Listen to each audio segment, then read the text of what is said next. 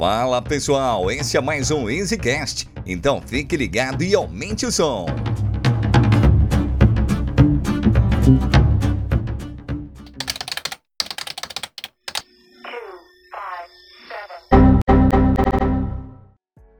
Fala galera, beleza? Meu nome é Gabriel. Estamos mais aqui no EasyCast e hoje a gente vai falar sobre como inserir uma cultura de agilidade nas empresas. E para isso, eu trouxe dois convidados muito fera. Bom, eu sou o Júnior Sartori, CEO da Easy Devs e também já trabalhei bastante com parte de gerenciamento de projetos ágeis, então hoje estou aqui para trocar uma ideia sobre esse assunto. Fala pessoal, sou Felipe Jimenez, é um orgulho, é um prazer enorme estar aqui hoje. Obrigado, Gabriel e Júnior, pelo convite.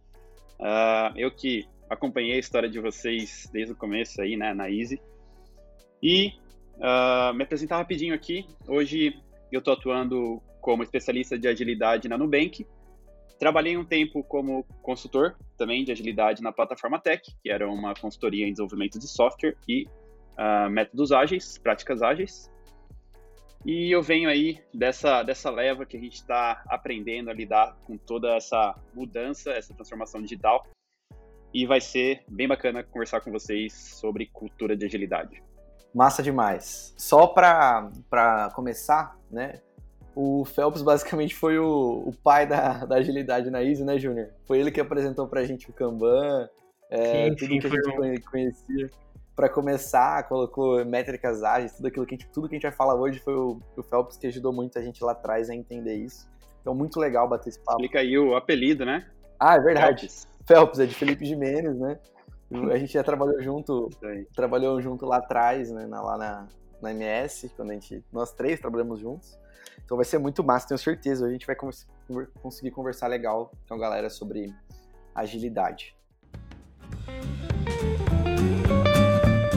Esse podcast é uma iniciativa da EasyDevs, uma empresa que ajuda outros negócios a escalarem seu time de tecnologia. Para saber mais, acesse www.easydevs.com.br. Ó, vou começar polêmica então, hein, gente. A primeira pergunta é: quais são os principais pontos de resistência encontrados dentro das empresas quando a gente fala de começar a trabalhar com metodologia ágil? Começou na, na chinelada hein, Gabriel? Vamos lá. É, acho que uma coisa que a gente precisa, que eu acho legal a gente comentar antes de entrar nesse assunto, é falar de processos ágeis ao invés de metodologia, né? Porque metodologia remete àquela receitinha de bolo, aquele passo a passo que a gente vai implementar. E a gente sabe que ser ágil não é assim, né? A gente não vai seguir uma receita de bolo e no dia para noite começar a, a seguir os, os, princípios ágeis, né? Então vamos, vamos falar de processos e princípios ágeis. É, e quais são os principais pontos de resistência? Primeiramente, Uh, é, para que gere resistência, a pessoa precisa querer alguma coisa, né? Então, uh, o que acontece quando uma empresa se decide, decide se tornar ágil, né? Geralmente, vai lá, contrata uma, uma consultoria para implantar o ágil. Quem nunca ouviu isso? Você já ouviu isso, Júnior? Sim. Então, essa empresa chama lá o, o consultor para implantar o ágil e se esquecem que ágil é ser e não fazer, né? Então eles começam hum. a fazer o ágil e aí é a hora que esbarra no problema de se transformar para ser ágil e transformar a cultura em, em, em, agilidade, se esbarra com toda a necessidade de mudança operacional e organizacional, né? É. Eu acho que, é, para começar, acho que as empresas começam a olhar assim, ela fala, eu quero, eu quero ter uma squad, né? Começa assim, eu quero ter uma squad na minha equipe. Eu quero, eu quero fazer o ágil. É, eu quero, ter o, quero fazer ágil aqui, o, o, gestor, sei lá, alguém fala, não, vamos colocar ágil aqui porque eu quero ser mais rápido. É, começa assim, eu quero ser mais rápido, eu quero ser... Eu quero... E aí as pessoas... Aí que a gente vai... Pode até, até falar sobre isso também, é, que rápido é diferente de ágil, né? Ponto super importante a gente pontuar. É, mas a pessoa fala assim, putz, eu tô... Meu, minha equipe demora, sei lá, 40, 50 horas para fazer e alguma tarefa dá para fazer em 10 horas. A gente precisa de, um, de uma agilidade aqui, precisa de ágil. Começa assim, eu acho. Né? Aí começa toda a treta que a gente já conhece. Eu acho que um dos, dos, pontos também que a gente ouve bastante pessoal falando é sobre essa necessidade né, que as pessoas têm, às vezes, nas empresas de parecer ser ágil, ao invés de realmente ser ágil, né? Então acho que fica muito atrás, que o Felipe colocou bem aqui no começo, tipo de metodologias, de tal, de ter uma receitinha que vai ser algo que vai ser é, que a gente vai conseguir reproduzir ali no dia a dia, e fica muito preocupado em, em ficar trabalhando com a melhor forma que, que as metodologias ágeis prezam tal, só que no dia a dia acaba não fazendo isso muito bem. Então eu acho que um, esse é um dos grandes problemas, né? Em ficar tentando parecer ser ágil ao invés de realmente ser ágil. É, ela vai lá, contrata um cara de fora, um consultor, igual o Phelps falou. Esse cara entra na empresa como a peso de ouro, basicamente, né? Do tipo, putz, agora esse cara vai resolver todos os problemas. Só que esse consultor, geralmente, ele já tá treinado, né? Ele já sabe que ele vai enfrentar esse tipo de coisa. O Phelps pode falar muito bem, né? Quando ele trabalha na PTEC, do tipo, não é bem assim, né? Existe mas Acho que isso você pode mandar, você pode responder que isso é, você sabe muito mais do que eu.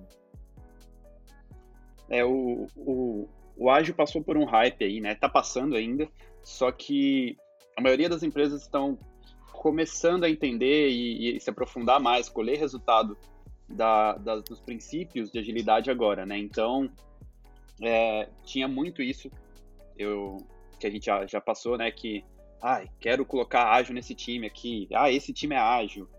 Assim, é. a, a, gente vai entender nesse podcast que tudo, tudo se conecta, é uma visão sistêmica do todo para que a cultura se torne ágil, né? Acho que a gente pode puxar então, assim, já. É, a gente já entendeu que não existe. Como começa, né? Da onde que surge esse, essa necessidade de se, de, de se fazer o ágil, né?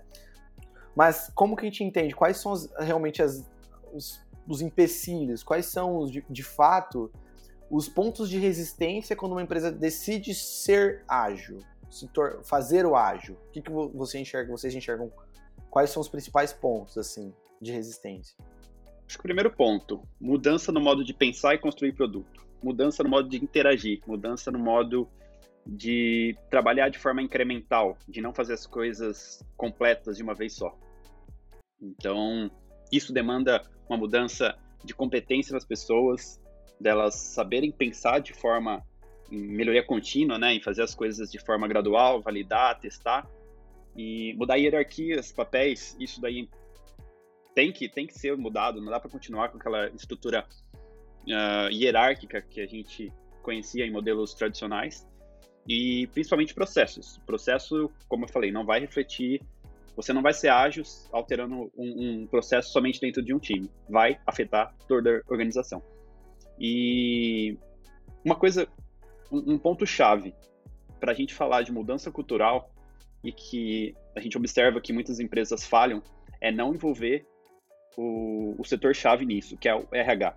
O RH é, geralmente acaba sendo visto como só quem cuida da parte de contratação de pessoas, só que a gente precisa lembrar que o RH é responsável pela construção da cultura, né? Eles que são responsáveis por contratar pessoas com tais competências que vão trazer para dentro da nossa empresa a mentalidade que vai fazer escalar aquilo que a gente deseja. Então, uh, o setor de RH também tem que ser um par aí na, na busca pela, pela cultura de agilidade. Mas eu acho que assim, não com essa palavra do jeito que ela é mesmo, acho que essa palavra às vezes ela é mal entendida, mas eu, tipo, eu acho que o primeiro ponto, a primeira resistência é falta de humildade. Né? No mundo de tecnologia, na, principalmente construção de produto, as pessoas elas acreditam que elas sabem o que elas têm que fazer. Elas acreditam que elas sabem o que elas precisam desenvolver, elas sabem o que elas sabem que elas precisam construir, né? A agilidade ela prega exatamente o do tipo vamos aprender e vamos evoluir, né, incrementar aquilo que a gente vai aprendendo, né? Uma das coisas, uma das coisas ágeis, o Lean, o MVP, tudo preza isso, né? É, o principal inimigo da agilidade, pelo menos quando eu enfrentei como vendedor, assim, entre aspas, da Easy, é, era o ponto do seguinte: uma pessoa chega para mim e fala assim, eu falo assim, calma, a gente tem que fazer por partes, a gente tem que começar a entender, é, fazer sprints, enfim, fazer qualquer coisa. É, o cara fala, não, mas eu sei tudo, eu sei o final do meu produto, eu sei o final, eu não preciso disso, eu preciso, eu só preciso, eu vou te passar o que eu quero, você me entrega, né? Então, essa mudança de mentalidade do tipo você não sabe, se você sabe, você já começou errado. O princípio de inovação é, é você não conhecer. Se você está inovando e você sabe o que está... Capacidade de... É, capacidade de reaprender, eu diria. Exatamente. Se você você está começando a inovar, quer inovar, e você sabe exatamente o que você tem que fazer, é, no final, você já está errado. Acho que esse é o primeiro ponto, né? Você já está totalmente errado. Né? Você não conhece, você não sabe. É fato, a gente não sabe o que o cliente quer. Então, acho que isso a Nubank faz muito bem. Ela vai lá e pergunta para o cliente basicamente o que ele quer, o que ele quer, né? As pessoas, inclusive, uma coisa que a gente estava falando esses dias, em outro que a gente estava conversando no outro podcast, é, é, puxando um pouco para a Nubank também, enquanto todos os bancos fazem propaganda do tipo mais que um banco, é banco parceiro, a Nubank vem com tipo, a gente não é banco, calma. A gente vem, vem com um propósito totalmente diferente lá atrás, do, tipo, somos um cartão. E, putz, a gente não precisa nem falar né, do resultado. Eles vieram, eles entenderam que as pessoas não queriam um banco. Elas não querem um banco. Elas querem um cartão de crédito fácil de usar, digital, ponto. Né? Hoje, no, por trás disso é um banco? Tudo bem, ok. Né? Mas o jeito que ela se comunica é muito isso. E a gente tá indo para um pouco de marketing agora, mas acho que tem muito a ver do tipo questão de agilidade, né? Do tipo, as empresas elas acham que elas sabem o que elas querem, então elas começam com uma falsa agilidade do tipo, vamos fazer sprints, vamos colocar squads, só que na verdade tem toda aquela treta de tipo que a gente já sabe de que continua incremental, né, tudo isso. Gabriel, você puxou um ponto importante aí, que primeiro que assim, ser ágil é trabalhar para entregar valor, né? E quando a gente fala em entregar valor, a gente tem que conhecer a nossa dor, a dor do cliente principalmente. E é aí que está a diferença das empresas que são orientadas a problemas e outras que são orientadas à solução. E aí acha que a pílula mágica vai ser tal metodologia, que vai ser o Scrum, que vai ser o Kanban, que vai resolver um problema e eu vou me tornar uma empresa ágil. E não. Uh, enquanto você não focar no seu problema, enquanto você não focar na dor, você ainda vai continuar discutindo processos, metodologias e outras coisas que nada vão gerar valor para o cliente final, que é quem uh, dá o retorno para a sua empresa.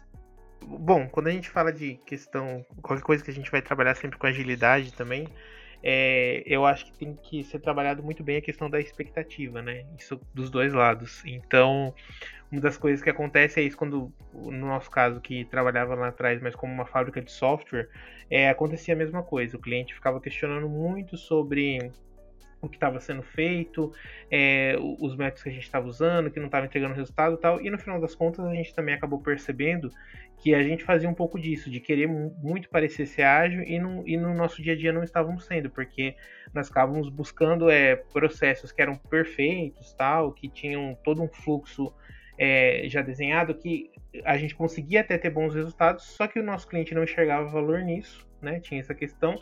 E por serem também projetos menores, com uma equipe pequena tal, não fazia tanto sentido você é, utilizar todos esses processos, todas essas é, recomendações, que é uma das coisas que acontece muito com o Scrum também, né? O pessoal fala bastante e tal, critica às vezes, mas ele mesmo recomenda. Você tem que ter lá uma equipe de acho que seis a nove pessoas. Aí a pessoa tem duas pessoas na equipe que quer trabalhar com Scrum. Então, assim, tem coisas que você não consegue encaixar na sua realidade. E aí você tem que buscar outras formas de se trabalhar, né? De não querer pegar aquela fórmula pronta e jogar ali dentro que vai tudo funcionar, porque na verdade não vai, né? É, a armadilha de você pegar uma fórmula pronta é que você começa a dançar o, o teatro da agilidade, se a gente pode chamar assim, né? Boa. E vive todo aquele romance de ai, que o ágil vai me trazer. E não é. Isso vai dar errado no fim. Exatamente. O, o final, a gente tem que sempre entender o porquê que, ela, o que aquela coisa existe. Eu acho que esse é o ponto. Né? É, isso acontece para qualquer área. Né? Qualquer área. A gente pode falar de vendas, a gente pode falar de ágil, a gente pode falar de projetos, a gente pode falar de qualquer coisa. Né? Sempre por trás vai ter uma, uma, uma nomenclatura. Sempre. Né? E aquela nomenclatura existe porque alguma coisa ou por marketing, ou por facil... alguma facilidade da própria empresa que inventou em comunicar. A gente vê muito isso no, no, no modelo Spotify, né? É, é, então, mas o objetivo final, a gente tem que entender. Por exemplo, quando você implementa uma, uma metodologia ágil, o objetivo final é alinhar expectativas em, em geral e foco no valor, foco no cliente, foco na dor do cliente. Se você adapta, usa, utiliza de uma metodologia ágil é, por conta do nome, por conta de um Scrum Master, por conta de um PO, para ter um backlog, você já começou errado. Se você tem uma squad por conta do nome, se você tem uma tribe, se você tem um agile coach, qualquer coisa que seja, para ter nome, já começou errado. É, lá, lá atrás, quando a gente usava todas essas metodologias para tentar fazer esse tipo de coisa, né? A gente, eu, metodologia não, desculpa, processo, todos esses processos. Na verdade, a gente usava metodologia, porque a gente não entendia muito bem o que a gente queria, a gente tentava usar uma fórmula pronta. Né? A gente não entendia o, o verdadeiro que a gente, onde a gente queria chegar. A gente podia colocar planilha de horas, a gente podia colocar Kanban, a gente podia colocar tudo pro cliente, ele não via. E falava, meu, não é possível, o que tá acontecendo? Porque na verdade o principal, que era gerenciamento de expectativa, a gente não estava fazendo, né? Então não adianta nada você colocar um Kanban, você colocar qualquer coisa, sendo que você não trabalha em cima daquilo, gerenciando a expectativa, explicando para ele que não que assim não funciona, que não vai dar para entregar por causa de X, Y, Z, né? Esse, esse, tipo de coisa a gente vai falar na frente, lá, mais lá na frente, mas esse é um tipo de barreira que você vai enfrentar, né? A gente já viveu, né? Nós três vivemos juntos, inclusive, né? Uma implementação de Scrum que deu ruim, não funcionou. Aconteceu a mesma coisa que a gente tá falando, né? Entrou um consultor lá que ia mudar tudo, que ia implementar Scrum, que ia implementar é, Scrum Master, virou a empresa de cabeça para baixo. As intenções eram boas, não posso negar, de fato, né? Só que começou a tentar copiar, né? Numa empresa que não tinha a arquitetura, é, a, a, a estrutura de pessoas pronta para aquilo, né? Era uma empresa totalmente hierarquizada, né? E com entregas, entregas não eram entregas incrementais, né? O modelo de negócio, de venda, de comercial não era baseado em agilidade. A gente vai falar disso também lá na frente, tô adiantando um monte de coisa. É, mas a gente já enfrentou isso. E esse vai ser processo, vai ser barreiras que você vai enfrentar, né? É, os, os times até eram ágeis, né? É. Até faziam ágil. Mas enquanto a empresa não for ágil, é, é aí que tá o problema. É, a agilidade Exatamente. era barrada ali na equipe, né? Chegava ali, tipo, era uhum. só a equipe, o resto todo da empresa não, não era. Então, não adiantava nada. É, exatamente. Exato.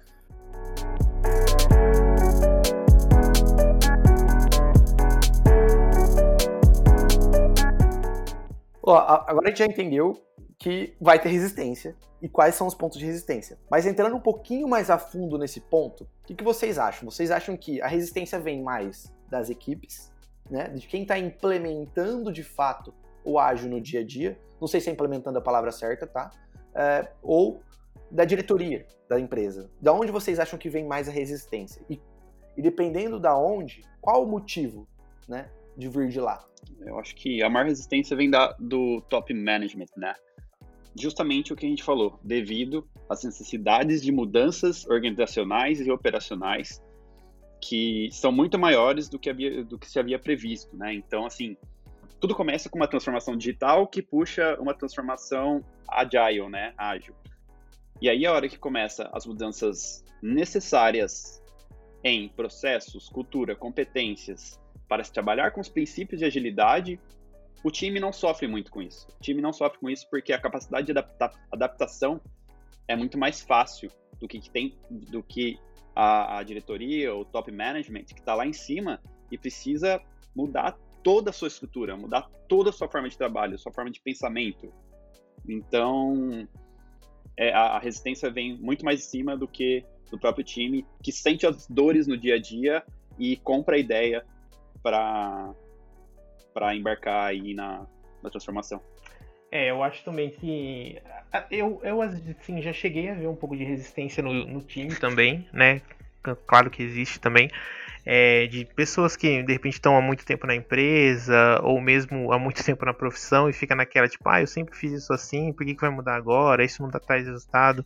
Enfim, tem esse tipo de resistência, mas a resistência na alta gestão com certeza ela é bem maior. É, eu me lembro assim de episódios que que a gente passou que você, você ouvia da, do PO lá, né, que nem, nem fazia tanto esse papel, mas você ouvia assim, ah, não estime isso pra mim em pontos, não, estime em hora que vai dar menos hora do que se estimar em ponto, fica, a estimativa fica muito grande. É, então, umas coisas assim, a pessoa não, não entende realmente o que é o ágil, acho que busca essa coisa da, da fórmula pronta, e, e acaba, como o Felipe falou, como envolve todo um modelo de negócio, ela acaba criando vários pontos de resistência, né? A gente tinha vezes de fazer estimativa, né, de, de fazer um planning ali para se estimar, já deixando claro que eu não gosto muito de trabalhar com estimativa, mas enfim, é, era o modelo que a gente trabalhava na época, e, e aí você ia estimar uma demanda que já tinha sido vendida uma quantidade certa de horas, ou seja, uma estimativa que não servia para nada, porque se tivesse sido vendida 300 horas para o cliente e a estimativa da equipe desse depois 400 horas, é, a gente tinha que entregar em 300. Então, assim, não mudava nada. É, então, esse, esse, tipo de coisa é que eu acho que também começa a criar vários empecilhos ali dentro na hora que você quer realmente fazer uma transformação de cultura da cultura da empresa. Mas, eu tenho uma dúvida agora. É, a gente falou lá atrás que como uma empresa, quando uma empresa quer, ela quer ser ágil, quer fazer ágil, geralmente vem de uma diretoria. Essa mesma diretoria, então, que ela quer ser ágil, ela é a que mais, a que se boicota na hora de implementar? É isso? Mais ou menos? Então, é muito pelo desconhecimento da necessidade que a, a transformação digital requer por o contexto da cultura. O que, que eu quero dizer com isso? Acho que eu fui complexo demais nessa frase. é, por, pelo, pelo fato deles desconhecerem a, o tamanho, a complexidade da mudança que tem que ser feito e acham que uh, é pontual a alteração, a mudança, que vai ser só dentro, dentro dos times, é aí que está o problema. É, eu, eu acho que já começa com a expectativa errada, né? Tipo, já vem uma expectativa de que, nossa, olha, a gente vai implementar a metodologia ágil tal aqui dentro e vai tudo se transformar, vai tudo ficar maravilhoso, vai dar tudo certo e a gente vai começar a colher os primeiros resultados logo no primeiro mês. E a gente sabe que não é assim, né? Tem hum. toda uma transformação a ser feita, leva um tempo, é, você vai derrapar em vários pontos, vai ter que voltar para dar dois passos para trás para poder dar um para frente de novo. E então esse resultado demora, como você falou, mexe em várias estruturas tal, e muitas vezes vem com aquela expectativa também de que já vai conseguir fazer uma, uma mudança total muito significativa logo no começo, e a gente sabe que não é assim. Então acho que começa no problema da, expecta da expectativa já dentro da própria empresa. Já começa esse problema aí. É, o Júnior comentou sobre ser muito rápido, né? De, de, querer que as coisas sejam rápidas. E não é. Uh, não é uma virada de chave do dia para noite que, opa, hoje a gente é ágil. Não é. é se a gente for pegar o, os princípios de evolução Kaizen, né? Que a gente faz melhorias incrementais, vai evoluindo, aprendendo, validando para que a gente atinja o nosso objetivo, o nosso novo status quo. Isso leva tempo para você dar visibilidade do problema, atuar sobre aquilo ali, aprender, evoluir. Então não é uma coisa que do dia para noite você vai conseguir transformar uma organização. Nossa, é isso mesmo. Eu acho que eu concordo totalmente. Acho que vocês sintetizaram muito bem, porque eu acho que o problema principal é os motivos da diretoria querer adotar o, o, o ágil já, já são errados, né? Elas e elas não compreendem a profundidade que é ser ágil. Então, é, eu vejo muito time com agilidade para poder trocar cor de botão, só que na hora que precisa mudar o modelo de negócio, na hora que precisa testar o que realmente o cliente precisa, eles não têm agilidade, né? Porque precisa da alta gestão ágil, né? E ser ágil na gestão, ser ágil como em negócio é muito mais difícil. É muito mais difícil. Isso a gente está falando de um produto. Se a gente está falando de uma empresa que presta serviço para outras, né, que era o caso que, que o Júnior estava falando, é mais difícil ainda porque você precisa convencer outras empresas a serem ágeis também. Né? É, ah, o Júnior falou: ah, mas estime em hora porque para mim vai dar menos hora e eu vou conseguir vender, vai ser mais fácil. Beleza. Por quê? Porque o cliente dele quer em hora. O cliente quer em hora. É fato, a gente já viveu isso eu sei muito bem. Então o ponto é: você precisa vender para o seu cliente que não funciona assim. Né? Que você precisa. que o Você tem que vender o ágil para ele também. É muito difícil isso. É muito difícil mesmo. É, não é algo simples também, você tem que se transformar e transformar o seu modelo de negócio, o seu modelo de venda em, em ágil também, né? E para você convencer uma pessoa terceira que não está no mundo de tecnologia, né? Aquilo que você falou também, Phelps, que vem de uma transformação digital, né? A gente recebe muita pessoa, tipo, me ligando, do tipo, Gabriel, eu quero fazer uma transformação digital no meu negócio, né? Esses dias me ligou uma pessoa, é, faz um tempo, na verdade, quero fazer uma transformação digital no meu negócio é, eu, quero, eu tenho um tipo de serviço, eu executo ele, eu quero fazer ele virar um produto. Falei, pô, animal, chama transformação digital mesmo, a gente vai, vai entender o que você faz.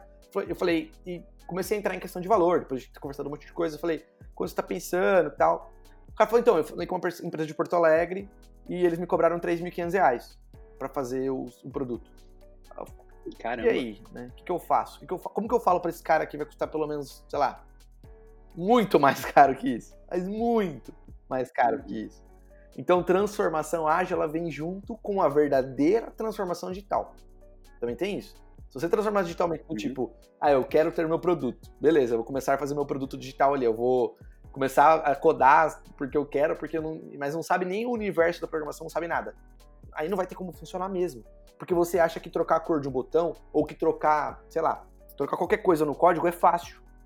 Né? É simples. Você não entende de débito técnico, não entende de um monte de coisa que está influenciada, está intrinsecamente influenciada no, nas metodologias ágeis, né?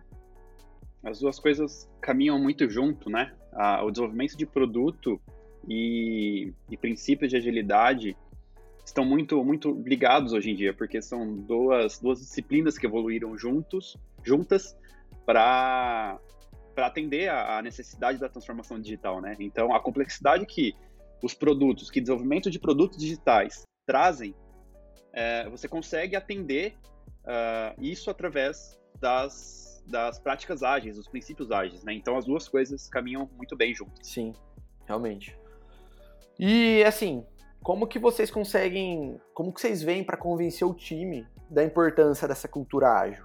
E quem que você tem que convencer primeiro, né? Quem são as pessoas que podem te ajudar nesse processo de convencimento, na opinião de vocês?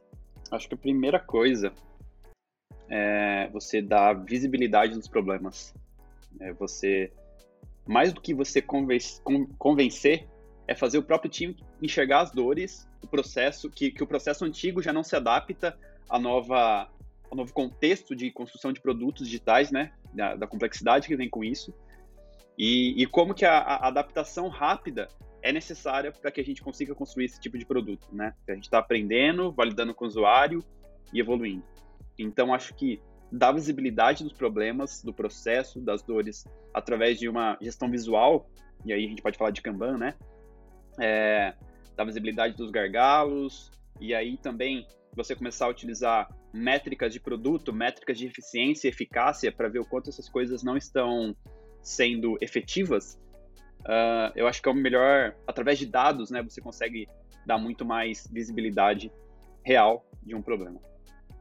E, e sobre as pessoas que, que a gente precisa envolver para ajudar a criar essa influência, eu acho que a gente pode pensar no middle, middle, middle management ali, né? Então, não, a gente não precisa falar da autogestão, nem somente do time, mas o, a camada intermediária ali, que são as pessoas que estão é, lidando, que, são, que estão se integrando com a, a, ponta do delivery com a parte estratégica da empresa, né? Então, essas pessoas puxarem isso e ajudarem a, a entender as dores e como a gente pode melhorar, eu acho que é o, o ponto, um ponto legal para a gente começar. Assim.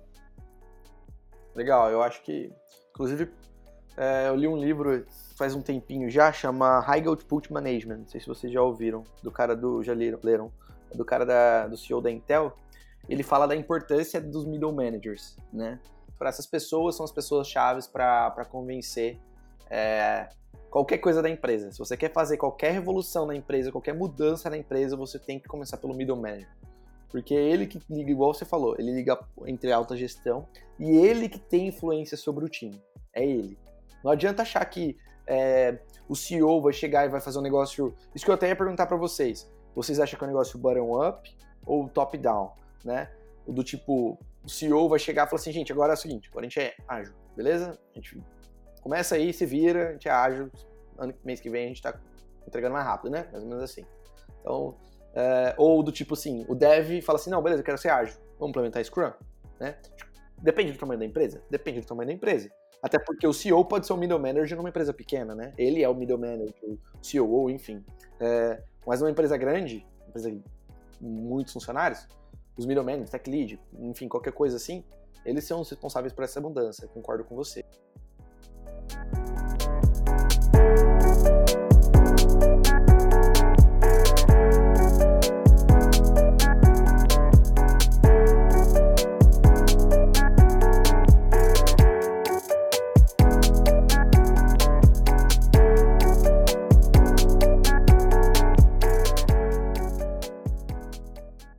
Falamos do time, falamos que tem que falar com, falar com o middle manager primeiro, mas como que a gente mostra para a diretoria, ou alta gestão, estratégia, enfim, os benefícios que a gente pode alcançar através dessa mudança. Porque a gente, vamos lá, a gente convenceu o middle manager, convenceu essa pessoa que está no intermediário. Como que a gente. Ela não vai resolver. Se ela, ela pode querer mudar, ela pode ter poder de convencimento. Mas ela precisa convencer dos os benefícios, dos benefícios a diretoria. Então, como que a gente mostra isso? É, acho que um, um primeiro ponto importante para isso é, como eu falei, a gente dá clareza de que construir produtos digitais não é a mesma coisa de, do passado, né? Que a gente tinha planos de projeto extensos, que a gente tinha que definir muita coisa e construir o produto de ponta a ponta para entregar. Hoje a gente tem que estar muito mais próximo do cliente para conseguir entender as dores e validar isso.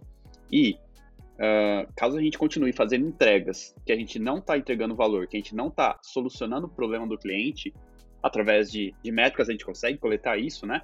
Uh, NPS, métricas de eficácia, métricas pirata, né? De conversão, de uh, receita, indicações, referral, né? Sim. Uh, são, são métricas tangíveis, são coisas tangíveis que a gente consegue conversar com a alta gestão da importância da gente ter essas, essas mudanças. É, e com isso, uh, depois, claro que a gente já começou tendo essa visão sistêmica de como as coisas se relacionam, orientada a problema, é, utilizando técnicas de OKR, que é aquela técnica que vem lá da Intel, já que a gente consegue definir objetivos e resultados chaves para que times consigam medir e manter né, a, a mira para onde eles estão indo, sempre em foco do, da dor, do problema que querem resolver. Acho que é o melhor é o melhor a melhor maneira que a gente consegue conversar e mostrar os benefícios aí para alta gestão. O Phelps, uma coisa que uma, uma, coisa da Easy, tá, que eu posso falar também sobre o OKR, é, a gente enfrentei bastante dificuldade, a gente implementa o OKR faz um tempo já, né, Júnior? Faz uns dois anos. Né? Acho que a gente tá com o OKR aqui. E, só que uma coisa que eu, eu tinha muita diferença era a gente tem o OKR, a gente tem o propósito da empresa, tem os objetivos, né? É, a meta principal, basicamente. Só que a gente não conseguia correlacionar isso com o time. Muito difícil a gente controlar, metrificar. É, eu estou falando isso como não só como projeto, tá? Não só como tecno, desenvolvimento de software. Eu falo isso para vendas, para marketing, para RH, para financeiro, para tudo. É, uma coisa que me veio, que assim, é um gap nosso mesmo, um gap meu que eu não tinha percebido, que é a importância dos KPIs, cara. Sem KPI, sem o que você metrificar, sem o que você analisar e acompanhar na minúcia, você não consegue acompanhar o OKR. Opinião minha, tá? É, a gente tem o OKR lá, por exemplo, é, sei lá, bater tal meta. Sem acompanhar os KPIs semanalmente ou mensalmente, enfim, a gente acompanha semanalmente agora. Você não consegue bater a meta do OKR. Basicamente isso. Porque você não sabe. E uma coisa que acontece muito é os OKRs não são tarefas. Os OKRs são objetivos e resultados-chave. Né? Não são, ah, eu quero, como OKR, eu quero ter um plano desenvolvido. Não, calma, eu quero desenvolver um plano, sei lá, desenvolver alguma coisa, desenvolver um produto. Não, isso não é OKR. O OKR é ter um produto, uma métrica, é, ter alguma coisa, um resultado-chave, né? Esse é, uma, é um shift muito difícil de fazer, tá? Muito, muito mesmo. Porque a maioria das, das pessoas não são acostumadas a ser medidas, serem medidas por resultado. Fato. A gente é medida por tarefa. Você precisa entregar 10 pessoas por dia, fazer 10 tarefas por dia, fazer 10 por dia, X por dia, X, X por semana. Quando a gente muda para resultado, é muito difícil fazer isso. As pessoas têm muita dificuldade. Eu, uma, uma dificuldade que eu tive, e depois eu tive muita dificuldade pro meu time aceitar isso. A gente fazer essa mudança, né, Júnior? Sim, exatamente. É, e eu acho que um dos pontos que você comentou aí que, que, é bem importante é essa questão do acompanhamento também, né? E, e não só do acompanhamento do OKR, mas também de, de, definir realmente um objetivo que faça sentido. Porque mais uma vez a gente volta a bater um pouco que é mais ou menos naquela questão que a gente falou lá atrás de, de parecer ser ágil ao invés de realmente ser ágil. E é quase isso com o OKR também. Às vezes, é, na, durante a definição de objetivo, né, alguns erros que acontecem. Assim, o objetivo tem que ser atingível, mas eu quero dizer que às vezes a pessoa, no momento dela definir o, o, o OKR, né, no momento que a equipe está definindo aquilo, a pessoa fica mais preocupada se ela vai conseguir atingir do que realmente definir um objetivo que faça sentido. Então, às vezes a pessoa pega e escolhe alguma coisa, define alguma coisa ali, é, simplesmente para falar, ah, isso aqui está definido assim, porque isso aqui eu tenho certeza que eu vou conseguir atingir. Então, não é um é. desafio, não é um negócio que está fazendo o time evoluir, não está fazendo é, a equipe se desenvolver. É só uma coisa para a gente ter um, quase aí uma métrica de uma métrica de vaidade, né? Tipo, ah, isso. olha aqui, o meu setor atingiu tudo isso aqui. Exatamente, né? eu ia puxar exatamente isso, cara. Métrica de vaidade, tem que tomar muito cuidado. Ah, eu tenho 10 mil likes, eu tenho, sei lá, 10 mil usuários. Tipo, usuário é quanto você converte, quantos fatura, qual o faturamento, qual, enfim. A gente tem um post sobre isso de métrica de vaidade. Isso é um perigo, um perigo. Você definiu o OKR de vaidade. Pior ainda, né? E outra coisa, uh, voltando no ponto do OKR, é, OKR não é meta. A gente precisa deixar isso bem claro que OKR e KPIs não são excludentes entre si, né? Elas são complementares. Exato.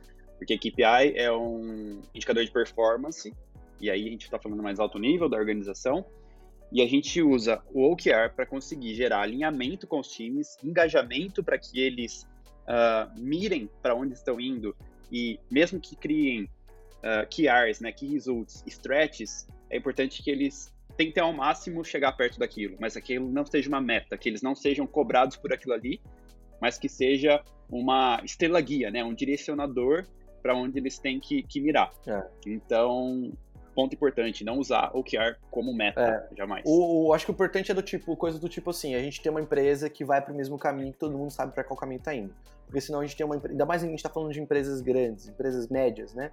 Uma empresa que a gente começou a sentir isso há um tempo atrás, por isso que a gente definiu os OKRs do tipo, eu tinha meu objetivo, do tipo, cara, eu quero ir para esse caminho, e aí o time de marketing ia para um caminho, o time de vendas ia para outro, o time de RH ia para outro, né?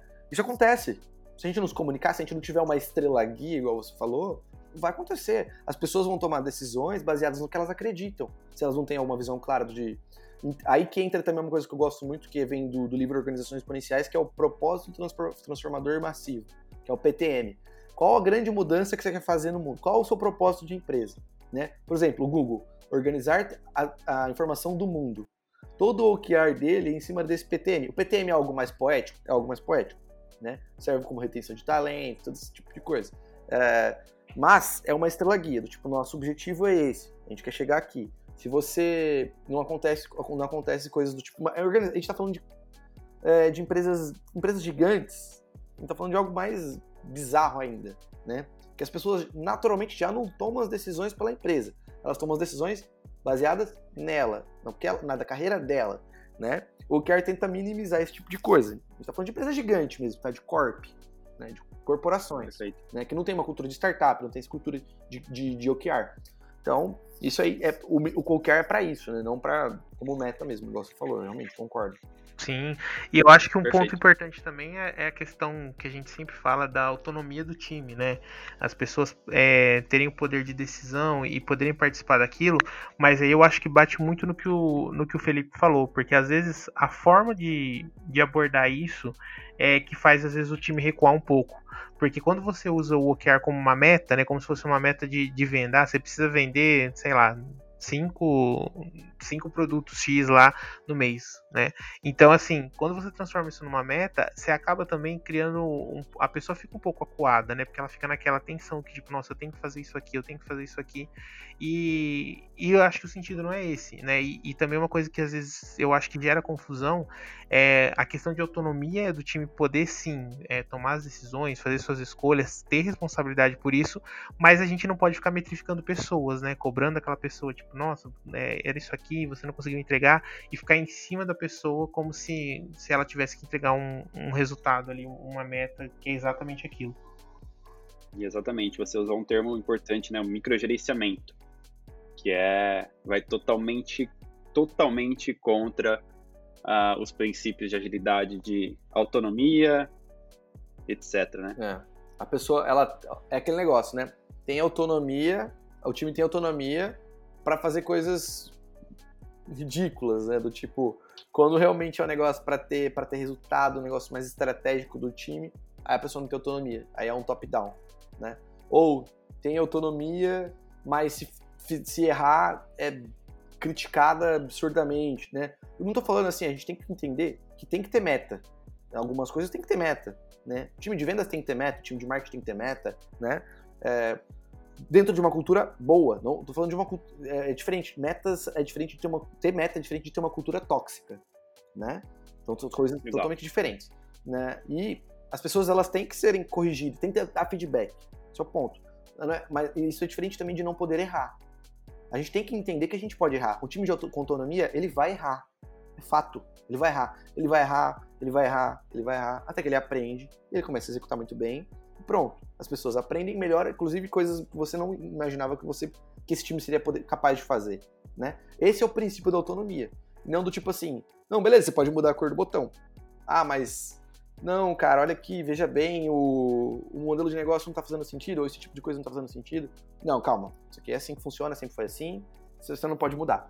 Então, tipo, ser autonomia, é, não ser autonomia, é, como que eu posso falar? É, com coisas pontuais. Responsabilidade? É, a responsabilidade ah. vem junto sempre. Isso é fato. Né? É uma coisa também. Tipo, você quer ter autonomia, você está numa empresa que você tem autonomia, você vai ser cobrado por isso. A autonomia, ela sempre anda junto com a responsabilidade. Uma coisa que a gente fala, inclusive, nas nossas entrevistas aqui. Gente, nossos pilares de, de, de, empresa é autonomia e logo depois vem a responsabilidade. Você pode trabalhar a hora que você quiser, mas você vai ser cobrado por isso, pelo seu resultado. Ponto. Você não vai ser cobrado por quantas horas. Você vai ser cobrado pelo resultado que você gerou, né? Isso, isso caminha junto. Acho que na agilidade isso vem junto, né? Então, só que com o microgerenciamento isso cai por terra, né? Hum, hum, se você quer ser ágil, só que você quer ficar passando atrás da cadeira da pessoa ver o que ela tá fazendo, ou, esse tipo de coisa não faz sentido nenhum, né? Não cai, aí não adianta o QR, não adianta KPI, não adianta nada. É, coisas importantes que a gente falou aqui nessa, nessa parte, né? Meta é diferente de metrificar, que é diferente de microgerenciar. Eu acho Boa. que a gente não pode confundir esses três termos aí para que as coisas fluam. Boa, matou. Então, acho que você sintetizou de novo e vamos para a próxima. É... Beleza? Continuando a historinha que a gente está fazendo aqui. A gente foi lá, começou a implementar, convenceu as pessoas, convenceu a pessoa certa, que é o middle manager, convenceu é, é, a gestão, começou a mostrar para a gestão que isso funciona através do que você falou agora. É, e como que a gente lida com as pessoas que não aceitam? E elas começam a fazer propaganda contrária da ideia, do tipo, não funciona, não fiz. Aquilo que o Júnior tinha falado. É, fiz sempre assim, gente, isso não funciona. Top-down é, é, é, A gente tem um escopo fechado, a gente tem o, o. A gente não precisa aprender o que o cliente quer, a gente já sabe. Eu trabalhei 10 anos na indústria de banco, Felipe. Trabalhei 20 anos na indústria automotiva, cara. Eu sei o que o cliente precisa. Me ouve, eu sou seu PO, eu sou seu gerente. Como que a gente lida com essa pessoa? O próprio, o próprio sistema mostra da visibilidade de onde está o problema.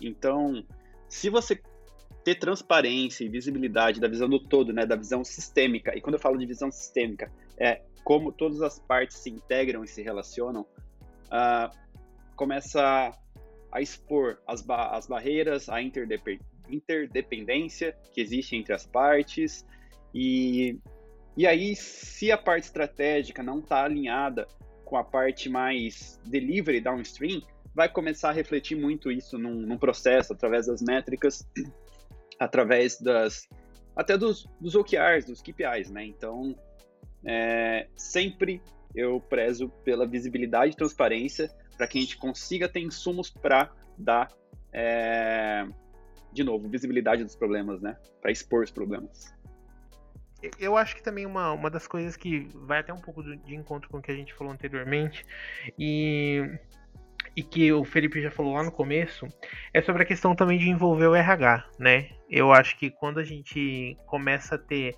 esse tipo de de problema, vamos colocar entre aspas aqui, mas assim, ah, de terem pessoas ali fazendo uma pro, propaganda negativa, de que tá meio que, que sendo contrário a todas aquelas ideias, é de também entender o lado dessa pessoa, né? De, de realmente é, se colocar à disposição para entender o, o porquê daquilo e como que você pode ajudar isso, como que você pode mudar essa visão. Porque também uma, uma coisa que acontece bastante é, para no caso né, no meu caso mesmo, quando eu comecei a trabalhar com Scrum, eu era estagiário, né, de desenvolvimento. Então, para mim, é, com certeza a, a, cobrança, as responsabilidades, tudo era muito menor. E, e pra gente era, era uma coisa é, boa de se fazer, né? Trabalhar com Scrum, a gente gostava porque a gente estava aprendendo uma coisa nova, enfim tal. Mas para quem está ali na, na, na, linha de frente, às vezes isso. Às vezes não, isso sempre é mais complicado e a gente tem que entender um pouquinho de como que a empresa enxerga isso, né?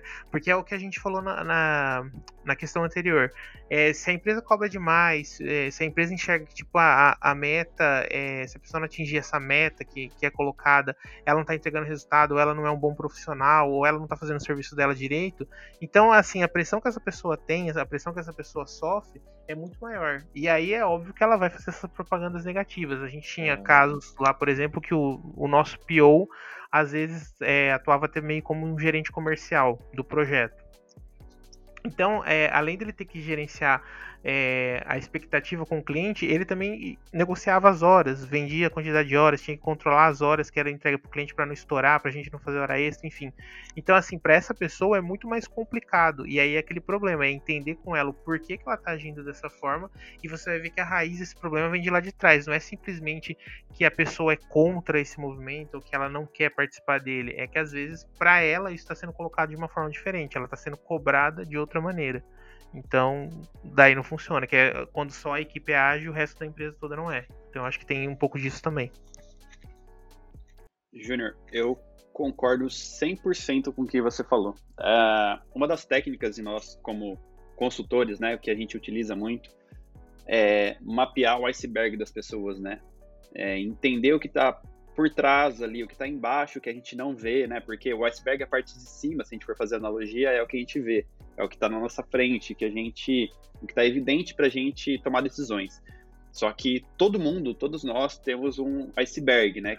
Que é a parte de baixo do iceberg, que é o que está dentro da água ali, que a gente não consegue, no primeiro momento, tirar alguma conclusão. E a gente precisa entender as dores daquela pessoa, o que, que ela enfrenta e fazer um processo, uma coisa mais, uma técnica mais pessoal aí para conseguir ajudar essa pessoa a, a, quebrar essa barreira, a dar visibilidade desse problema de uma forma de, com apoio maior, né? E entender se é possível, né? Então, é entender isso para não ficar brigando a, através de, de, processo e dados e que não faz sentido, da, dependendo do, do, do problema que, a, que, essa pessoa tenha, né? O que, que ela enfrenta. O que a gente tá falando aqui, gente, é o mundo perfeito, né? Eu vou... A minha opinião também agora é meio polêmica também. Tipo assim, conceito de, de, de cultura, que a gente tá falando lá desde o começo, ele tem que ser uma coisa única. Cultura é cultura. Se a gente tem uma cultura de, de, de, que pessoas. A pessoa não quer ser ágil, ela não quer, ela não gosta, ela não tem esse perfil, ela odeia esse tipo de coisa, ela quer ser assim. Muito tempo em casa você não vai conseguir mudar. É fato. É fato. A pior coisa que uma empresa pode fazer é, é, é querer agradar todo mundo. Esse é meu ponto. Eu quero agradar a pessoa que gosta de agilidade, mas também quero agradar a pessoa que gosta do, do, do, do mais, que ela é mais é, resistente a esse tipo de coisa. Esse tipo de coisa vai acontecer, gente. Quando uma empresa eh, eh, passa por uma transformação, trocam-se pessoas, fato. Né? Seja uma transformação digital, seja uma transformação ágil, a gente perde gente. É normal, tá? Então, vai acontecer caso de que você tem que trocar essa pessoa, é fato, né? Para você conseguir manter essa, essa, essa cultura sólida, né, do tipo, é uma coisa que eu sempre bati muito com o pessoal aqui, né? Ah, mas porque a gente, esse tipo de coisa a pessoa não gostou? Eu falei, hum, é a nossa cultura, é a nossa cultura, né? A gente tem, a cultura não serve para atrair só, ela serve para expelir pessoas também. Então, para a gente ter uma, um corpo único, um time, de fato, né? Então, quando isso acontece esse tipo de coisa, acho que concordo 100% com o que vocês falaram. A gente tem que entender de fato o problema da pessoa, tem que ser empático, que pode ser que o problema seja muito maior do que a gente imagina, né? Pode ser que seja uma coisa, uma pressão que ela esteja sofrendo, igual vocês falaram. Só que pode ser que, tá, pode ser que não. Pode ser que ela não queira. Simplesmente ela não quer. E aí a gente tem que trocar. Basicamente isso. Né? Isso vai muito de conectar o propósito da empresa com o propósito das pessoas. E a partir da hora que você contrata pessoas que têm o mesmo propósito que a empresa, essa pessoa vai crescer junto e vai fazer a empresa crescer. Se você contrata pessoas com propósitos diferentes, com objetivos diferentes, é. muito provavelmente essa pessoa vai estar tá lutando contra. contra ou tá ali só por só para ganhar o salário Exatamente. dela, o dinheiro A dela. gente volta pro vai RH, tá né? É, A gente eu volta acho que pra falar do pra RH. Para identificar também é, o que a gente chama, uma expressão meio ruim, mas chama de pessoas tóxicas, né? Que é aquela pessoa que vai envenenando um por um ali dentro de um time e tal. Aí realmente nesses casos é, a gente não tem muito o que fazer. Mas eu acho que, que a gente sempre precisa também ter esse lado humano de, de entender as motivações daquela pessoa, né? Como o Felipe falou. Então eu acho que precisa ser feita essa análise, e por isso que eu acho que é, que é importante a, a atuação do RH aí nesse, nesse Sim. ponto, principalmente, né? Fora tudo aí- o restante. E sendo mais, mais exagerado ainda, né? Vão ter casos que você, sei lá, você é um consultor, você é um dev, você é alguma pessoa que, um middle manager, enfim, que quer implementar o ágil, você não vai conseguir porque o filho do dono da empresa não quer. De fato, você não vai conseguir. Não adianta. Você não vai conseguir. Não tem o que fazer, né? Esse tipo de coisa a gente já enfrentou, acho que todo mundo já passou. É, ou o dono da empresa não tem essa cultura. Sei lá, ah, a gente é banco, tirando a Nubank, né? Acho que se a gente for falar de banco, a gente sempre lembra de coisas engessadas. Fato, né? Se a gente for falar de bancos mais antigos. É, Imagina como é transformar uma empresa dessa. Você vai passar por barreiras. Muitos consultores já passaram por lá, né? E tem empresa que cancela. Simplesmente tem empresa de consultoria que cancela com o cliente. Ela cancela. Porque ela não consegue transformar. Isso vai acontecer. A gente tem que entender também quais derrotas a gente vai querer lutar. Desculpa, quais lutas a gente vai querer lutar. É, quais brigas a gente vai querer lutar, porque tem luta que a gente não vai ganhar. E aí cabe a gente dar um passo para trás. Se você está trabalhando naquela empresa como funcionário, você tem que ver o que é bom para você como pessoa, né? alinhar os seus objetivos de carreira. né? Isso é fato. Eu acho que não adianta também a gente querer falar que o mundo é perfeito, do tipo, vamos transformar todo mundo na agilidade, transformar todo mundo digitalmente, que não vai acontecer. Né? A gente tem que encontrar o nicho daquelas pessoas que estão realmente no momento. Eu, como eu, Gabriel, eu, pessoa, acredito que todo mundo vai se transformar em algum momento. Quem não se transformar, vai quebrar. Esse é o ponto. A gente tá nesse momento agora. A Uhum. gente tá nesse momento agora. Né? É, a gente tá vivendo isso. Meu, as empresas estão se transformando em 15 dias que elas não tinham se transformado em anos. É basicamente isso. E que talvez nem fossem se transformar, né? Iriam não. continuar na zona de conforto ali. E tem empresa que não vai se transformar. Eu vi um. Eu não sei quem foi, tá? É, mas algum um executivo brasileiro falou: a gente tem que deixar as empresas morrer. Ele falou basicamente isso. A gente tem que deixar as empresas morrer. Porque as empresas que morrerem agora, elas, se elas não morrerem agora, elas vão morrer depois. Basicamente isso. Salvo as exceções dos pequenos, dos médios empresários, né? É, a gente tá falando das gigantes, das corporações. As corporações que não morrerem agora, elas vão morrer porque acabou o negócio delas. Muito, a gente tá falando disso, acabou. Acabou. Né? As empresas que quiserem insistir em coisas. Eu não sei, porque eu não sou, não tenho bola de cristal, e qualquer pessoa que vai falar que. Tem muita gente falando de novo normal, falando, usando o termo novo normal agora que a gente tá nessa época de corona. Eu não sei, eu não sou. Se eu soubesse, cara, meu, tenho certeza que a gente estaria milionário. Mas eu não sei. Basicamente é isso, eu não vou arriscar. Mas o ponto é, eu, eu acho que vai mudar. Eu acho que vai mudar. Muita gente não vai mudar. Fato. Muita gente não vai. As pessoas conservadoras, estava falando isso em outro podcast. É, as pessoas conservadoras elas vão continuar sendo conservadoras. Né? Cara, imagina quem, é micro, quem microgerencia. Vamos lá, Phelps e, e, e, e Júnior. Você, vamos supor que vocês são middle managers ou managers, é, não sei se são na verdade, né? Mas enfim, vamos, vamos supor que vocês microgerenciam as pessoas. Imagina como essa pessoa tá agora com o home office. Não, tá, não Tá estaria. mandando né? embora todo mundo. começar, não Tá estaria. mandando embora, cara. Se ela tem poder, ela tá mandando embora. Exato. Porque ela tá falando que não estão performando. Uhum. né? E na hora que voltar ao normal, que um dia as coisas vão voltar ao normal, provavelmente, né? Ela vai falar, ela vai culpar o quê? Ela vai culpar o remoto. Vai culpar o trabalho remoto. Vai. Ah, não, porque as pessoas não performam no trabalho remoto, né? Isso vai, não vai mudar, cara, não vai mudar. Isso vai continuar acontecendo para sempre, né? As empresas que já Uhum. estão, a Nubank é uma casa dela, um caso delas, o Twitter, a XP tá fazendo isso. É, as empresas que têm uma, uma, uma cabeça diferente já estão pensando, falou, putz, calma, meu, o remoto parece que funciona, né? Ou as empresas que já tinham essa cultura, né, de remoto, já igual a gente, a Nubank, enfim, um monte de empresa já tinha, é, entende- sempre soube que isso funcionou, né? Agora, empresas que é, tem empresas que vão que não sabiam, não sabiam que isso funcionava e agora descobriram. E, ó- ótimo, isso vai ser excelente. Elas vão se transformar. Agora tem empresas que não sabiam que isso funcionava e ainda vão acreditar que não funciona. Então a gente tem que entender que isso vai acontecer, né? Inclusive na agilidade. Você pode pôr tudo, você pode pôr métrica, você pode mostrar throughput, você pode mostrar é, burn down, você pode mostrar tudo. Você pode mostrar o gap. Olha, tá aqui, essa pessoa, não adianta a gente continuar vendendo em hora, porque a expectativa está sendo gerenciada, não, o problema não é o escopo, o problema é isso aqui.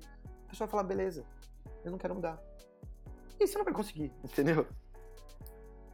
É. E coisas importantes. É, apesar de ser um momento difícil que a gente está passando, se a gente for pensar no, no conceito de antifrágil do Taleb, que, que é a possibilidade de lidar com o caos, né, das pessoas evoluírem com o caos, da, enxergar as oportunidades no caos para crescer, para crescer. Eu acho que a gente está passando muito por esse momento, né? As empresas que souberem aproveitar disso, com certeza é. vão ter um futuro brilhante lá é. na frente, né? E isso vai trazer muitos outros aprendizados de coisas que estão relacionados ao mundo VUCA, né? Que vem do, do volátil, o incerto, complexo e ambíguo, e aí a gente vai puxar um monte de coisa aqui, mas é a capacidade de adaptação. Isso tudo vem da capacidade de, de se adaptar, de enxergar a oportunidade e evoluir. Então, está sendo um período para a gente, até como pessoa, talvez, Sim. sair da zona de conforto e, e aprender a lidar com o novo. Né? Cara, eu concordo totalmente. Acho que, inclusive, citando isso, do cisne negro, né? É, tudo tem o cisne negro, né? Aquela, aquele negócio que pode mudar todas as condições pré-determinadas, que mudam todo o contexto do que, a gente, do que a gente acredita. A gente está vivendo o maior cisne negro da nossa época, provavelmente, talvez de todas as épocas que a gente tem, de, da, da, da, economia pós-moderna, né? Economia moderna, né? Porque a gente não imaginava que isso fosse acontecer de uma hora para outra. Isso aconteceu muito rápido. Isso muda todas as regras do jogo. Né? A gente viu unicórnio quebrando, a gente viu, é, enfim, todas as coisas.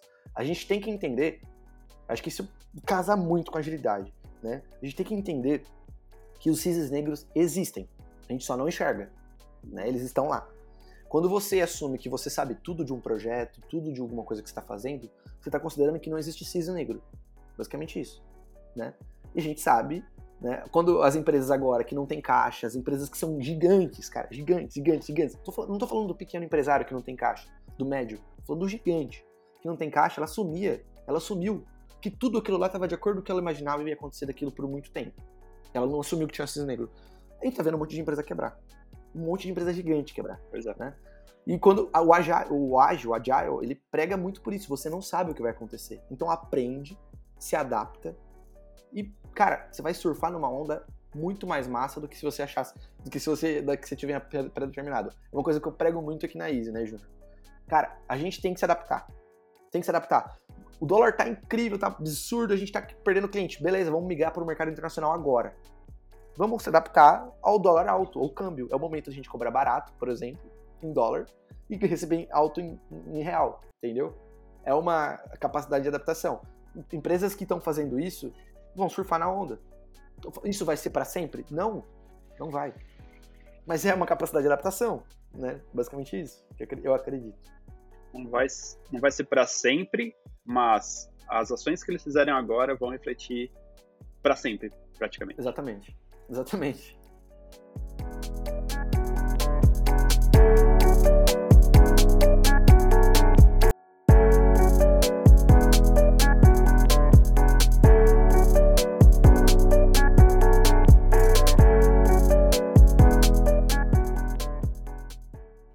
Que a gente bateu bastante, né, de, sobre, sobre Agile, sobre tudo, e vamos supor que a gente quer começar, então.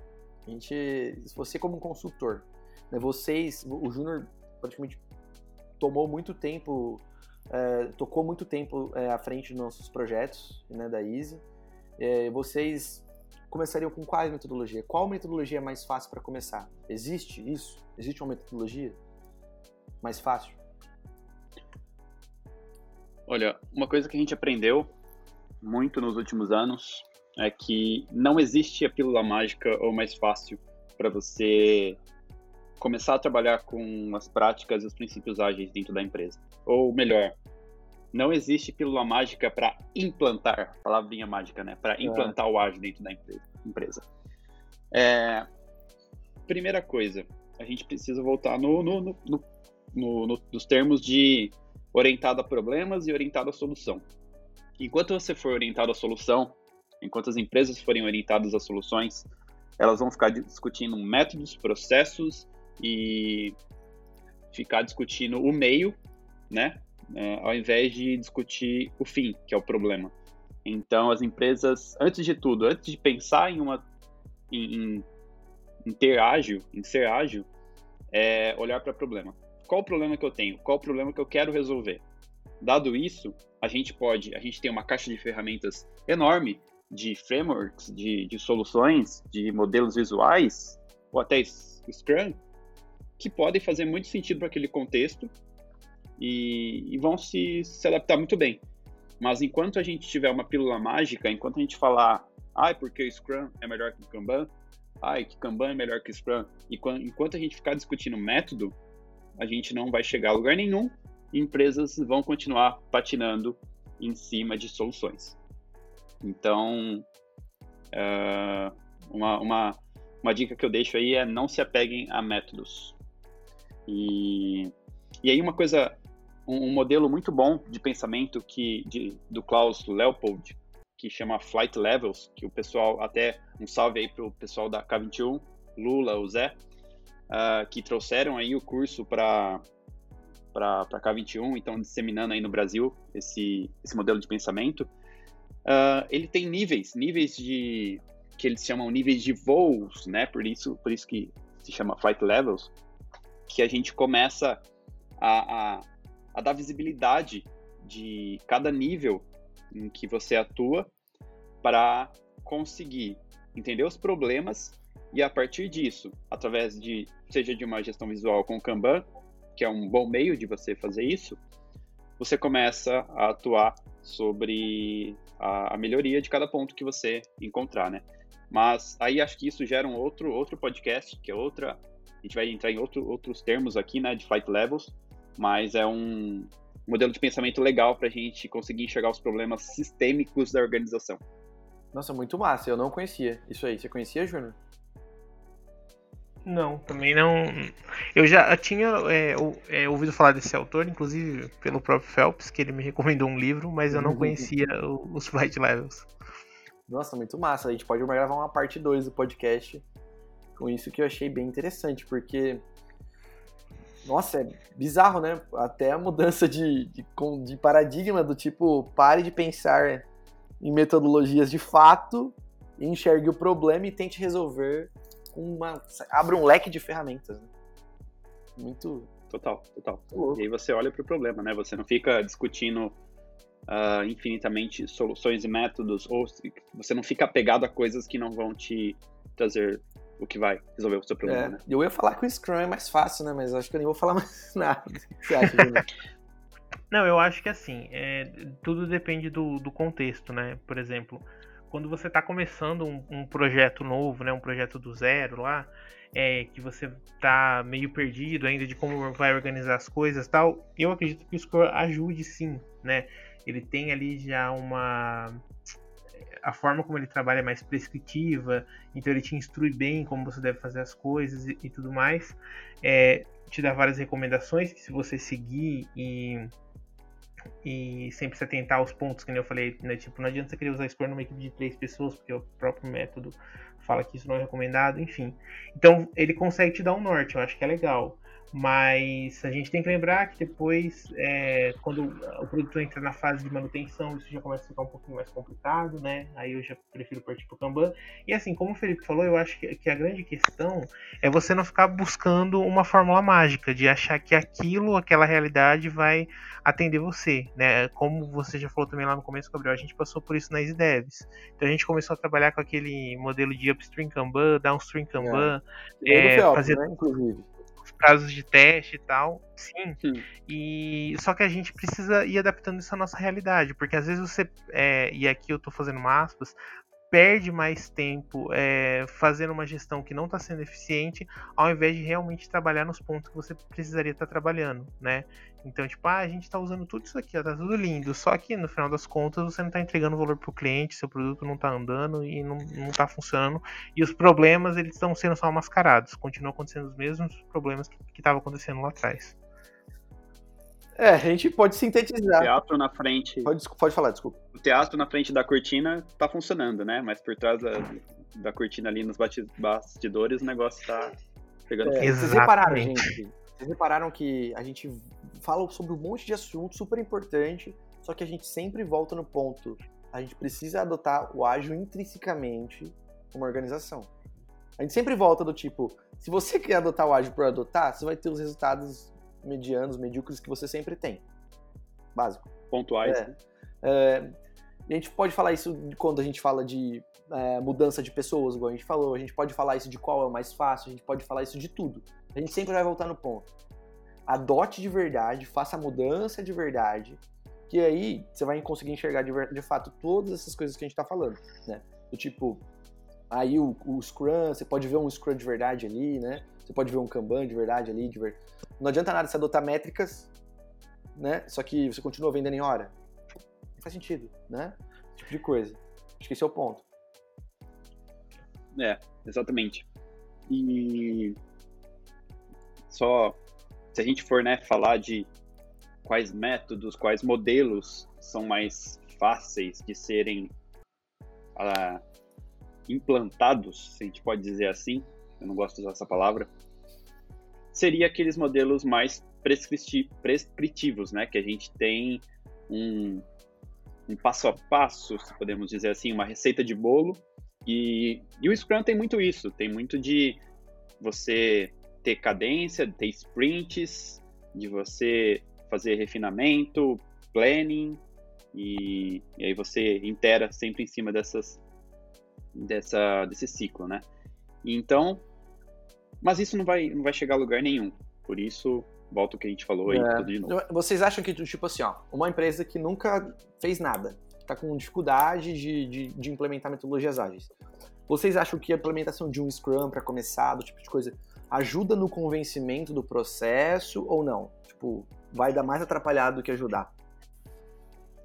Eu sou da opinião que vai mais atrapalhar do que ajudar, porque geralmente não vem não vem seguido de uma transformação cultural dos níveis estratégicos e, e coordenação, né, middle management, que de fato vão estar, estar preparados para atuar junto com com o time operacional, que é onde o Scrum vai estar tá mais, mais próximo, né?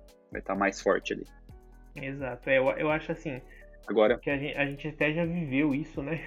É, onde começou exatamente dessa forma, começou pelos times, estava todo mundo engajado, todo mundo animado, tal, vamos fazer. Só que como não envolveu o resto da empresa, acabou ficando estigmatizado que tipo, ah, Scrum não, não serve para nada, não ajuda a gente em nada, só tá atrapalhando, então vamos parar. E aí continuava com um ou outro ritual ali, ah não, com isso a gente continua faz sentido, com isso não. E, e, depois aboliu tudo, mudou tudo de novo e acabou como se a culpa fosse do Scrum, né? Tipo, ah, a culpa é do Scrum, Scrum não funciona, não. É que você não soube utilizar, ou até pode ser que ele não funcione para sua realidade. Mas aí tem que você tem que trabalhar com ele da forma correta, né? Como o Felipe falou, envolvendo todo mundo. Perfeito. Eu acho que importante, o mais importante de tudo é a gente é, enxergar toda toda a cadeia, todo o fluxo, todo o sistema da empresa como uma coisa só, como exatamente uma coisa de ponta a ponta. E aí se tudo estiver funcionando é, com práticas ágeis, com princípios leans, com certeza o Scrum pode ser um bom aliado para funcionar dentro do, dos times, sim. É tudo, só resumindo, né? Tudo que a gente comentou mesmo.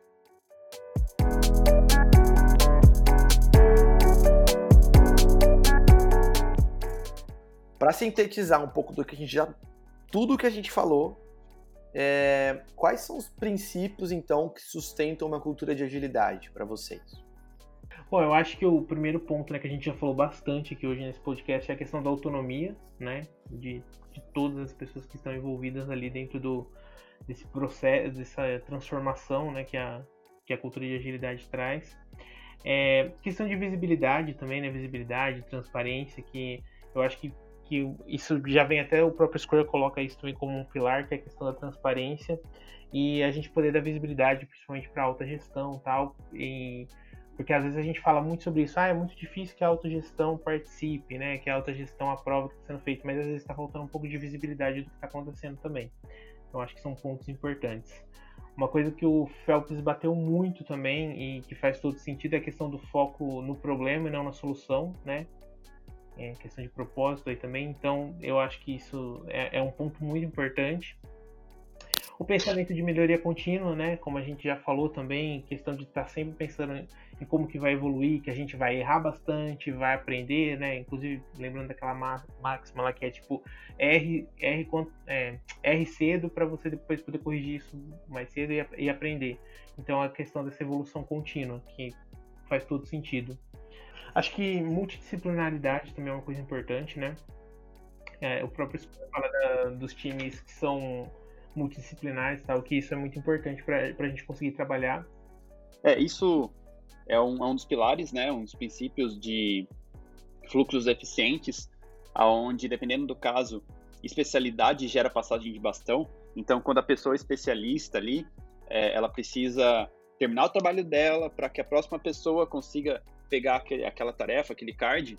Isso vai gerar gargalo e que, consequentemente, gera ineficiência. Então, isso também é um dos princípios importantes aí que sustenta uma cultura de agilidade. uma pergunta agora, que você citou isso aí. É, vocês têm tendência de ter todo mundo full stack? Como é que é isso lá dentro, então? Na Nubank? Ou não? Isso não muda nada? Isso não é... A gente, lógico, tem os chapters, a gente tem as pessoas que são...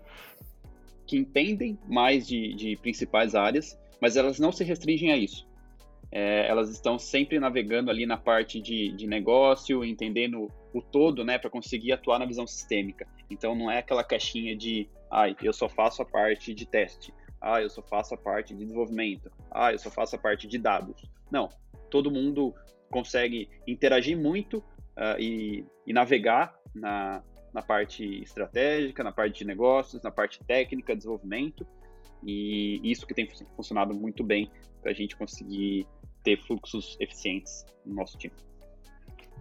Legal. Massa, é... é, e eu acho que. E uma última coisa, né, que é um ponto extremamente importante quando a gente está falando de, de agilidade, de transformação cultural dentro da empresa também, é a questão da cultura do feedback, né? Que é uma é. coisa que a gente tem até vídeo no canal também falando sobre isso, é. que é bem importante ter essa cultura de feedback dentro da empresa, eu acho que faz toda a diferença. É, você não consegue ter um pensamento de melhoria contínua sem feedback, né? Basicamente isso. Exatamente. Não funciona. Com certeza. Tá muito ligado, é. né? E por último, questão de significado. Né? A gente. Existe cultura sem processo? Existe uma cultura de agilidade sem o processo ou sem uma metodologia ágil? E qual que é a diferença entre essas duas coisas? É, vamos entender o que é cultura, né? Quando a gente constrói uma cultura, a gente está construindo propósito, a gente está construindo uma visão, a gente está construindo o porquê que a gente faz determinadas coisas. E a forma com que a gente vai construir essa cultura vem através de processos, através de métodos que ajudam a fazer com que essa cultura permeie né, toda, toda a organização aí. Então, é, eu acho que as duas coisas caminham juntas e é importante ter as duas coisas muito bem definidas, né? O propósito e o como a gente vai fazer. E aí o caminho está traçado para a escala. Boa, legal. Acho que é isso, né, gente? Posso finalizar? Boa. Então, beleza. Bom, gente, foi isso. Espero que vocês tenham curtido tanto quanto eu curti. Foi muito massa o papo com o Phelps e com o Júnior. É, eu acho que vai ter que ter uma parte 2 aí, ou um webinar, depende do que do que ele topar no convite. É, eu acho que dá para entrar em muito assunto aqui que eu fiquei boiando, que eu achei massa demais, né? Então, com certeza vai ter umas, algumas outras os outros episódios que a gente vai falar sobre isso, beleza? Se você tá ouvindo no Spotify, não esquece, não esquece de seguir a gente. Se você tá ouvindo no, no iTunes, não esquece de dar cinco estrelas para dar aquela moral pra gente, pra gente aparecer nos, no, nos, nos podcasts mais ouvidos, beleza? Valeu, gente. Até a próxima. Valeu! Valeu, gente. Foi um prazer e um orgulho enorme estar aqui hoje. Uh, mais uma vez, né? Eu que, acompanhei, eu que acompanhei toda essa evolução das devs e ver onde vocês estão hoje me dá um orgulho muito grande.